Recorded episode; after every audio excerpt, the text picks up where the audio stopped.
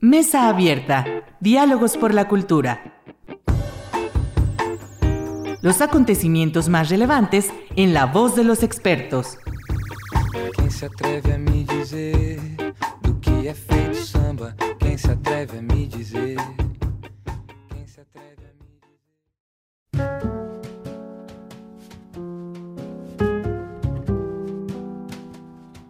Eh, ¿Qué tal? Muy buenas noches. Bienvenidos a su programa Mesa Abierta, Diálogos por la Cultura. Soy Irlanda Godina para Radio Universidad Autónoma de Aguascalientes. Y para la sesión de hoy me siento muy honrada con la presencia de Rodolfo Popoca. Bienvenido, Rodolfo, a esta a tu casa, Radio Universidad. Gracias, Irlanda, y créeme que el honrado soy yo, ¿eh? No, al contrario, muchísimas gracias. Y bueno, ya me había tocado la, la- la fortuna de que me entrevistaras en tu programa de radio y ahora me toca a mí entrevistarte. Es que esa, esa visita recíproca, ¿no? Exactamente, así es. Muy bien. Vamos tomando turnos tú y yo para nuestros programas. sí. Así es, muchas gracias, Rodolfo. Rodolfo, y hoy eh, me da de verdad mucho gusto platicar contigo porque tuve el agrado de, de leer este, este libro que tú presentas dentro de la colección de libros de periodismo cultural eh, y que se titula Su Majestad la Música, la música clásica en Aguascalientes.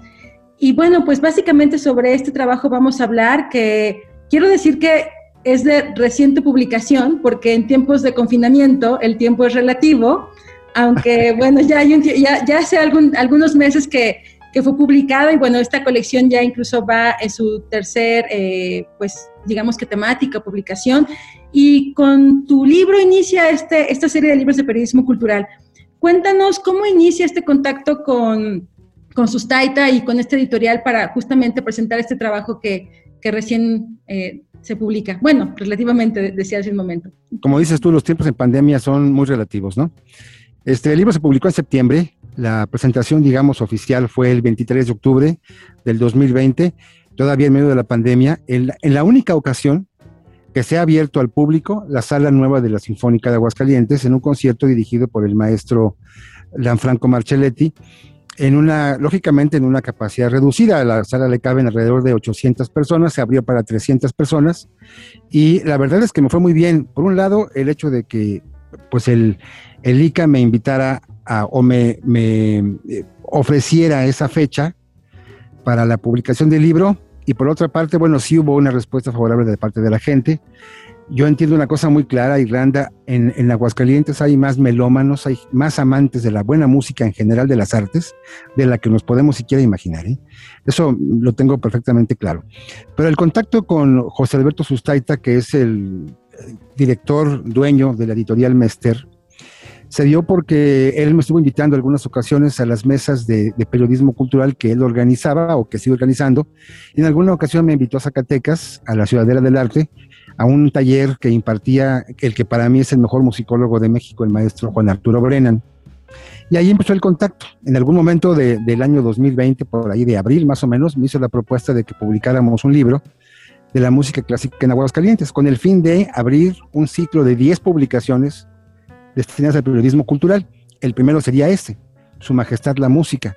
Y pues estábamos eh, con, los tiempos prácticamente encima. ¿eh? La propuesta me la hizo en abril y el libro yo lo entregué en agosto y quedó publicado finalmente en septiembre, así contra el reloj, que fue lo que quizás me dolió un poco o me apresuró un poco. Dicen que todo parto tiene su, su encanto, pero también su, su momento de dolor, ¿no?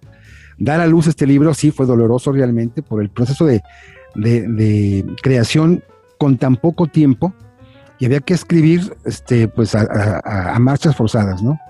Eso sin descuidar tus actividades normales. Pero créeme, viéndolo ahorita en el espejo retrovisor, Irlanda, lo disfruté inmensamente y si se pudiera hacerlo otra vez, bueno, otro libro, aún en las mismas circunstancias de, de, de tiempo, pues lo volvería a hacer. Lo disfruté. Digo, es como dar a luz. Claro. Duele, pero te gusta, ¿no? Sí, desde luego. Oye, Rodolfo, y fíjate que eh, me parece muy, muy enriquecedor el, el, el, producto que tú presentas, este libro, aún como dices tú, en las marchas, en las marchas forzadas, porque pues eh, además de, de, todo el trabajo que tú ya llevas haciendo dentro de la televisión, la radio institucional del estado de Aguascalientes, me parece que es un, es un libro que da una, una, eh, especie de, de, crónica también de la historia de la música, particularmente clásica en Aguascalientes, de una manera muy amena, dirigida incluso a un público muy diverso. Eso, eso me parece muy interesante porque eh, de alguna manera trasladas eh, pues esta, esta curiosidad y desde luego gusto musical que tú tienes hacia, hacia las palabras en una forma pues que además de ser amena pues también es muy crítica, ¿no? Y bueno, ahorita ya te preguntaré también sobre todo en lo que compete no solamente a la ópera este, de Carmen, que, que ya mencionas en el libro, sino también con respecto a la sala de conciertos, ¿verdad? Pero ¿cómo, ¿cómo mediar esto, eh, Rodolfo? Bueno, mira, el objetivo, tú lo acabas ahorita de mencionar y qué bueno que lo haces es un, eh, el objetivo es hacer un libro que sin renunciar a la vocación de periodismo cultural, pudiera gustar a propios extraños. No es un libro para, para conocedores, para melómanos, sin que esto no pueda gustarles a ellos. Es un libro para todos. Es un libro para el conocedor y para el ego. Es un libro para que lo disfrute el que sabe de música como el que tiene su primer contacto tal vez con la gran música de concierto a través de esta publicación. Esa fue la idea de José, de, Alberto Sustaita, que publicáramos un libro que pudiera gustarle a toda la gente, que no tuviera algún, algún blanco, algún objetivo así muy concreto, sino que pudiera gustar a toda la gente. Pero como buen documento periodístico, creo que lo es, y lo digo sin ánimos de parecer presuntuoso, sí incluye evidentemente el punto de vista crítico. No se puede hacer periodismo sin tener un, punto de vista crítico y al mismo tiempo objetivo, ¿no? Creo que las cosas se dicen como son o como uno las piensa, sin favorecer ni perjudicar expresamente a alguien o algo. Es como son las cosas nada más. Claro. Y aquí tú mencionas la, la ópera Carmen o la sala de conciertos, tienen puntos muy cuestionables, pues aquí se cuestiona, ¿no? Claro, sí. No, y que además también, desde luego, a, partir de, del lugar donde tú estás, que creo que también me parece muy importante, porque tú a lo largo de todos estos años, desde luego, te has ganado un reconocimiento en el sector cultural, en el ecosistema cultural, y eres una voz y una palabra eh, que se escucha, ¿no? Y que, bueno, no solo se escucha, sino además se lee. Entonces, hay un registro de, que, se, que se ve plasmado en esta publicación, no solamente a partir de tus columnas que ya llevas pues ya este, pues, eh, más de ocho años publicándolas, pero hay desde luego una, una forma meticulosa del análisis, del registro de las eh, actividades artísticas, particularmente desde luego desde la música eh, de concierto, pero que ha llevado un registro que no es sencillo tampoco, ¿no? Sí, mira, sin, ánimos de querer parecer un cronista de la Orquesta Sinfónica de Aguascalientes, en particular, o en general de la música clásica de Aguascalientes, sí, por dos razones, por mi trabajo, pero sobre todo por gusto personal, me he involucrado en las actividades musicales de nuestro estado, no únicamente lo que hace el Instituto Cultural de Aguascalientes, la Universidad Autónoma de Aguascalientes, a donde tú perteneces en tu, en tu eh, programa de radio, pues también eh, ha sido parte de mi interés y lo he seguido. Tengo una gran amistad con Julio Vázquez Valls, que dirige la Orquesta Filarmónica de la Universidad. Él fue quien aceptó amablemente presentar mi libro eh, en la sala de conciertos junto con Margarita Benavides de la sección de violonchelos de la, de la OSA.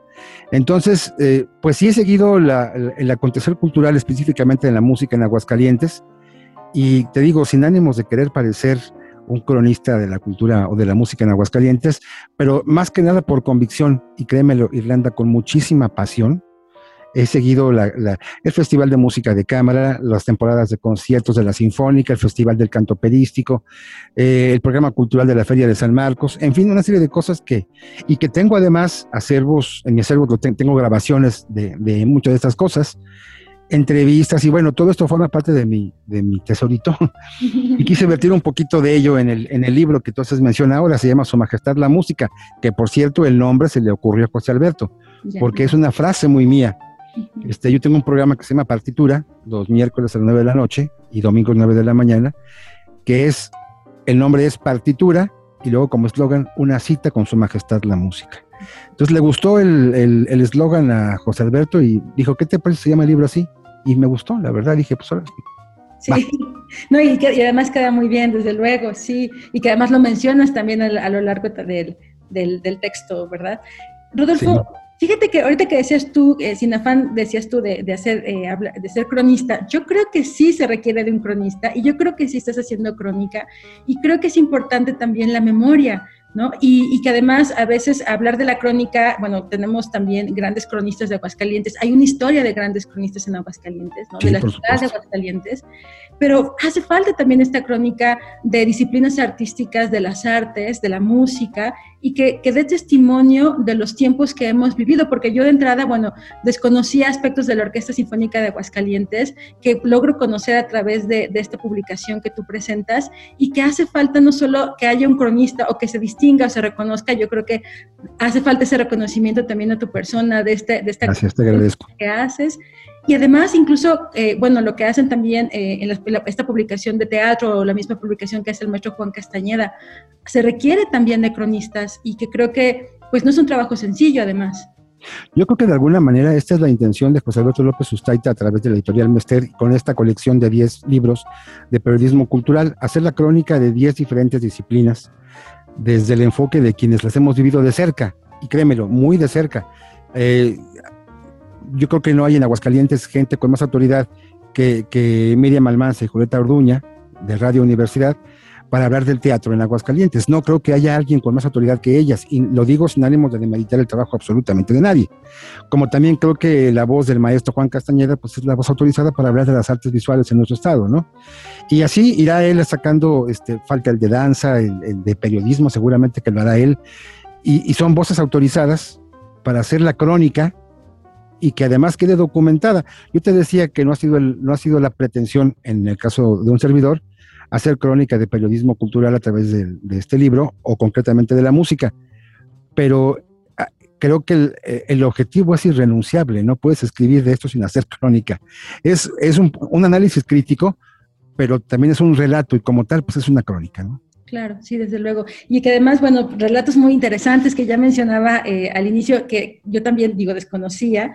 Hay una parte también de, la historia que yo de alguna manera también viví eh, al ser parte del Instituto Cultural Aguascalientes y que, pues que al momento de leerte, de verdad me sorprendí, ¿no? Eh, sucesos que, que, es importante también tenerlos presentes, ¿no? Algunos casos para que se repita y en algunos otros casos para que no se repita. Para que no se repita, claro, sí, sí, sí. Sí, mira, por ejemplo, eh, exponer o exhibir a nuestra máxima entidad musical, que es la Orquesta Sinfónica de Aguascalientes, en algo tan riesgoso para su prestigio como un concierto con Los Ángeles, quién sabe qué color, sí me parece a mí que es un insulto a la Orquesta Sinfónica, como también el, exhibirla en una plaza de toros, en un concierto, en una función operística con menos de 8 grados centígrados en el mes de febrero del 2012, si no me equivoco. Este, un frío tremendo, cuando sabemos que no se puede tocar con menos de 18 grados centígrados. No obstante, se puso una, una especie de carpa con temperatura artificial y con pantallas en el ruedo para que los cantantes pudieran ver al maestro Revueltas y viceversa, pero con un delay de 4 segundos. Entonces, son cosas que son impensables, que, que son, que son, que, que, no se deben de hacer, que avergüenzan, y que, bueno, pues en la lidia de los toros, porque además hubo lidia de los toros en aquella función de ópera, los cubeteros vendiendo cervezas, refrescos, era una ópera. Uh -huh. Y estaba tocando no un, un, una orquestita de estudiantes, que tampoco intento minimizarlas son muy importantes y es el semillero de las grandes orquestas, pero es nuestra gran orquesta mm, profesional, es la embajadora cultural de Aguascalientes y que debería ser nombrada, y creo que en el mundo se tendrá que hacer, como patrimonio cultural del Estado. Claro. Y el cervecero ahí con su chamba, ¿no? Digo, no lo critico a él, sino que lo dejan hacer. Claro, sí. Cosas por el estilo. Sí, sí, sí. Y, y también eh, creo que hablar de, de, estos aciertos que tú desde luego mencionas, ¿no? En algo que, que me parece también destaca, destacable eh, es eh, esta mención que tú haces incluso de la firma del sonido de los directores de orquesta y el tránsito de los directores sí, de orquesta sí, sí. a través de la orquesta sinfónica. Es que fíjate que la orquesta debe de sonar a. La Filarmónica de Berlín sonó a Karajan. La Filarmónica de Berlín sonó a, Subin, sonó a, a Claudia Abado la misma Filarmónica de Berlín sonó a, Sir Simon Rattle y, la Sinfónica de Boston sonó a Seiji Osawa. Es, esa es la, firma que deja el director en sus orquestas. Él se irá y habrá un director que venga nuevo y que le pone también su sello, su firma, su rúbrica y decir, aquí, aquí estuve yo, ¿no? I was here. Este, aquí en Aguascalientes ha habido directores, Enrique Barrios, por supuesto, el, el maestro, eh, actualmente Lanfranco Marcelletti, anteriormente el maestro eh, José Arián, En sus intermitencias como director este, interino también lo ha hecho el maestro eh, López Reynoso. Entonces, yo creo que debemos sentirnos contentos en Aguascalientes de que hemos tenido a algunos de los mejores directores en la escena nacional, incluso algunos como titulares.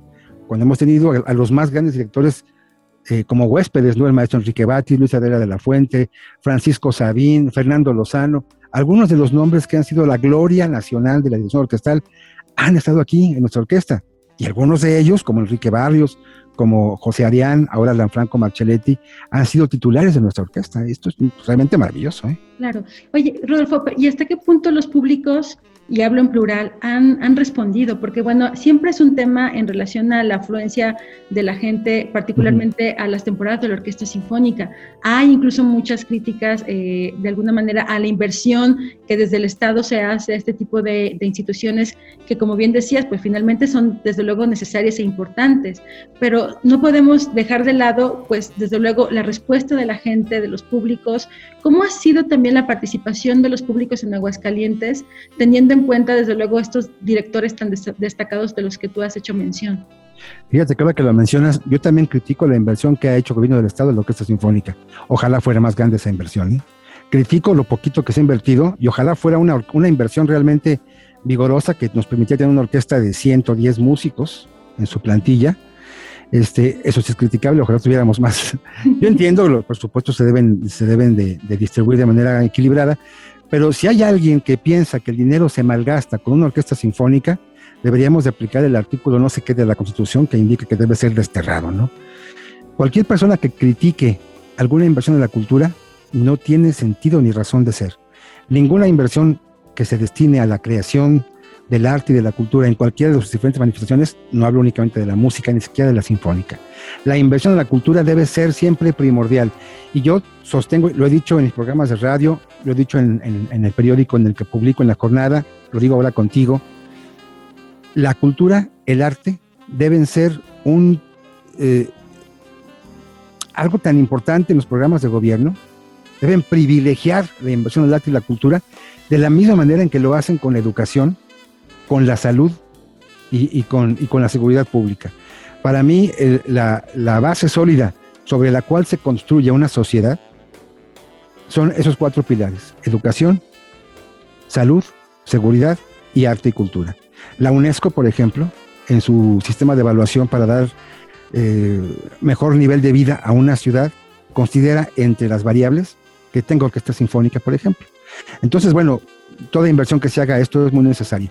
En cuanto a los públicos, pues como en todo, ¿no? Es una orquesta que toca cada ocho días. Habrá conciertos que se llenen y que la gente se quede afuera y que se tengan que hacer un segundo concierto o tercero, como ha sucedido a veces, y habrá otros que estén más, este, más desairados, o quizás la palabra sea la correcta, que tengan menos poder, poder de convocatoria. Hay de todo. Digo, si tú quieres ver el teatro lleno, no hay ningún problema. Programa la 40 de Mozart, con, con programa Carmina Burano, la novena de Beethoven, y lo vas a llenar tres veces a la semana. Eso no es ningún problema. El asunto es que no puedes programar todas las semanas lo mismo. Tienes que poner a Mahler, tienes que poner a Bruckner, tienes que poner a, Stockhausen, tienes que poner a Penderecki, tienes que poner a Lutoslavski, tienes, que poner a Oliver Messiaen, a todos los compositores, aquellos que la gente no conoce para que los conozca. Esto es formar públicos. Y si a esos conciertos donde se tocan estos compositores que acabo de mencionar no va gente, pues habrá que hacer la chamba de picar piedra para que la gente vaya a buscar estrategias, pero es impensable que el teatro se va a llenar si programas este, procesión de Stockhausen, no, se va a llenar el teatro.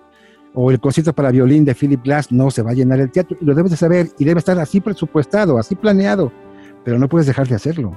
Como te digo, no puedes poner cada ocho días Carmina Burana de Carl Orff. Sí, pero que además también hay una cosa que, que hay que destacar y es que y, tú lo mencionabas también eh, en un principio, ¿no? Hay, hay más melómanos de los que, de los sí, que claro. podemos identificar, ¿no? Y ha, ha, habido también una formación de públicos a lo largo pues, de muchísimos años, que ahora incluso tú mencionas también el Festival de Música, música de Cámara, y recordar algunos conciertos de música de cámara a, eh, de, eh, de, ensambles locales, quizá en los años 90 y ahora verla también la, el acercamiento que tiene el público hacia, hacia estos ensambles, ya hay más disposición y mayor conocimiento, pues también eso es, eso es parte de esta inversión, es decir, son inversiones que no se reflejan de un día al otro, sino que en el, a lo largo de los años, pues vas viendo desde luego al grado que hay ya estos festivales de los cuales tú también haces mención. Así es, mira, no es como hacer un puente, un paso de desnivel donde inmediatamente ves ahí el, el trabajo. Esto no se ve, es intangible, pero es muy necesario más aún que un puente, te lo puedo asegurar. Entonces, eh, pues hay que invertir en esto porque, porque es invertir en... Cuando, cuando un gobierno invierte en cultura, en arte, en general, está invirtiendo en un mejor nivel de vida para los ciudadanos. Está invirtiendo en, en, en crear ciudadanos más conscientes. El contacto con las artes, con, las, con la cultura, yo estoy convencido de ello, nos hace mejores personas, nos hace más sensibles. Yo no sé si todos los que estudian música en este momento todos los que están estudiando, en algún, tocan en alguna orquesta juvenil, yo no sé si se van a dedicar de lleno a la música de manera profesional dentro de algunos años, no lo sé, pero sí sé que este, esta experiencia vivida en orquestas juveniles o en un taller de pintura o en un, un taller de danza clásica, de ballet, eso estoy seguro sí los va a, modificar, sí los va a cambiar, los va a hacer mejores personas, mejores ciudadanos, mejores médicos tal vez, mejores ingenieros, mejores eh, conductores de un programa de radio qué sé yo, los va a hacer mejores eh, profesionistas, mejores ciudadanos, mejores, mejores hijos, mejores padres, mejores hermanos, mejores lo que quieras. El contacto con la arte, con el arte, con la cultura, te da eso. Por eso los gobiernos deben invertir en arte y en cultura. Deben crear una infraestructura, infraestructura cultural más sólida, más grande, más poderosa, más, más visible, ¿no? Esto va a traducirse tarde o temprano en un mejor, un mejor nivel de vida para toda la sociedad. Yo creo que la cultura, el arte y el deporte deben ser primordiales en la, en los programas de gobierno. Y sí, como lo mencionas, no es inmediato, pero a largo plazo, como todas las inversiones, verán sus frutos. Sí, y que además es un derecho, es un derecho humano, el acceso. Tenemos el derecho a la cultura, claro, por supuesto que sí. Sí, no hay duda, eso es muy importante. Sí, y que eh, yo esperaría un una segunda publicación. entonces, ¿qué temas por ahí quedaron en el tintero que, que te interesan a ti también desarrollar? Este, yo creo que habría que habría que buscar un momento para poder ser un poquito más crítico, para cuestionar algunas otras cosas, eh, para hablar bien de otras también que se, están, que se han hecho, que se están haciendo y que seguramente seguirán haciendo. Pero creo que la asignatura pendiente por ahí queda un poquito con las escuelas, ¿no? Habría que hablar más sobre las escuelas, tanto de los talleres en su manera de iniciar como en su, en su nivel profesional, cómo la Casa de la Cultura en 1968 se crea en función de eh, la, formación de talleres. Y esto se ha perdido. Ahora la Casa de la Cultura es un, es un monstruo burocrático donde hay oficinas, pero ya quedan muy pocas este, talleres. Por fortuna, creo que esta administración ha trabajado mucho en, en recuperar los talleres. Ahí está la Escuela de Idiomas, por ejemplo, de danza, está la Galería Benjamín Manso. Eh, hay que recuperar esos, esos espacios culturales para la creación, para la experimentación y no para poner oficinas y, y, computadoras, ¿no? Se, necesita recuperar eso. E insisto, en la pasada administración se perdió por completo esa identidad cultural de tallerear en la Casa de la Cultura. Hoy se ha recuperado un poco, pero falta todavía más. Claro, y que la educación informal es educación y que además eh, genera puentes también de participación incluso pues muy abiertos, es decir, sin, para que aquellas personas que se van acercando sobre todo a los temas de las artes y de la cultura, al disfrute de las artes y de la cultura, sí. pues a partir de los talleres hemos visto pues personas que ya incluso asumen después un rol ya más profesional, pero es una base sustancial para, para la participación cultural. ¿no? Efectivamente, también sabes que este, Irlanda, que los padres de familia se den cuenta de que la cultura, la formación artística de sus hijos, no es un accesorio. Eh, llevo a mis hijos a la clase, de, al taller de pintura o de danza o de ballet o de guitarra o de lo que sea, para que no estén en mi casa dando lata. No. Hay que entender que la formación artística del niño es parte integral de su formación académica al final, ¿no? Entonces no hay que verlo como un accesorio. No es como colgarte un arete o ponerte un anillo es parte integral de tu formación y así hay que entenderlo. Y esto es lo que también nos faltó por decir a lo mejor en el libro, ¿no? En general del arte, en particular en la música. Esto no es un accesorio, hay que tomarlo con seriedad y compromiso. Y que los papás lleven a sus hijos a las escuelas de arte y de pintura y de, de, de música y de lo que ustedes quieran, de teatro, de ballet, con el único fin de que sean mejores personas y mejores ciudadanos. Ya ellos decidirán con el tiempo si se dedican de manera profesional a esto o no, pero esa experiencia vivida en los talleres de, cualquier disciplina artística los va a marcar de por vida y eso hay que entenderlo. No es el arte, no es, por Dios, entendámoslo, no es un accesorio, es parte integral de nuestra formación. Así es, así es. Y, desde luego, como tú dices, pues sustancial incluso para, para un, un desarrollo pleno, ¿no? Como sí, totalmente de acuerdo contigo, sí, sí, así es. Muy bien, pues Rodolfo, muchísimas gracias. No, hombre, Irlanda, yo soy eh, leerte y insisto en que espero el, segundo, la segunda eh, publicación también tuya. Y bueno, para quienes tengan interés, desde luego, digo, no, hablamos más del libro porque si no es como dicen, los voy a espoliar, pero hay, de verdad es, muy ameno la lectura y creo que, bueno, pues ya mencionamos algunos temas, pero es como bien dices tú, una lectura para, para todos los públicos. Yo eh, reconozco pues también, digamos que carencias de, de conocimiento y con todos los compositores que tú mencionas, pues una hora fácilmente se puede meter a estas plataformas, Spotify o YouTube. Ya no hay pretexto, la música está ahí, ¿no? Exacto, así es. Entonces, bueno, pues es una manera también de acercarse de una de, forma, desde luego, pues muy amena. Y además, la, la, escritura también, Rodolfo, cómo te diriges al lector, eso también lo rescato. Es, una, es un diálogo muy directo, ¿no? Es un diálogo muy de, de tú a tú, ¿no? Y eso yo, yo, yo quise que fuera como tú y yo ahorita platicando, ¿no? Que el lector, a la hora en que me hace el favor de leer el libro, me escuchara a mí platicando con ellos. Esa era mi, de alguna manera mi intención.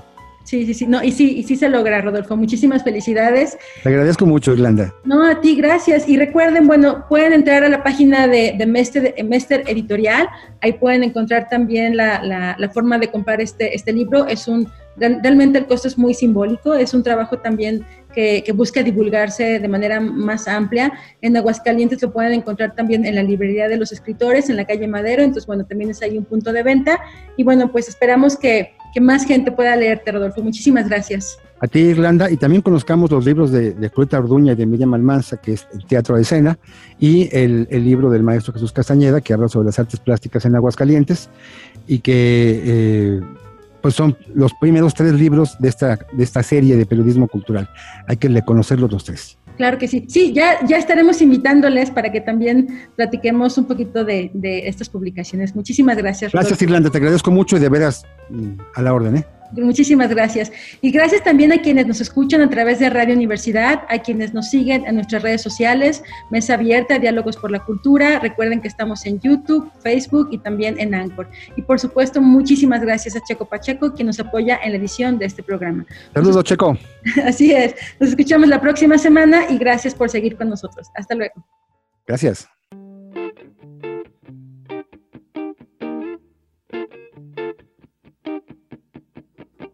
Mesa Abierta. Diálogos por la Cultura.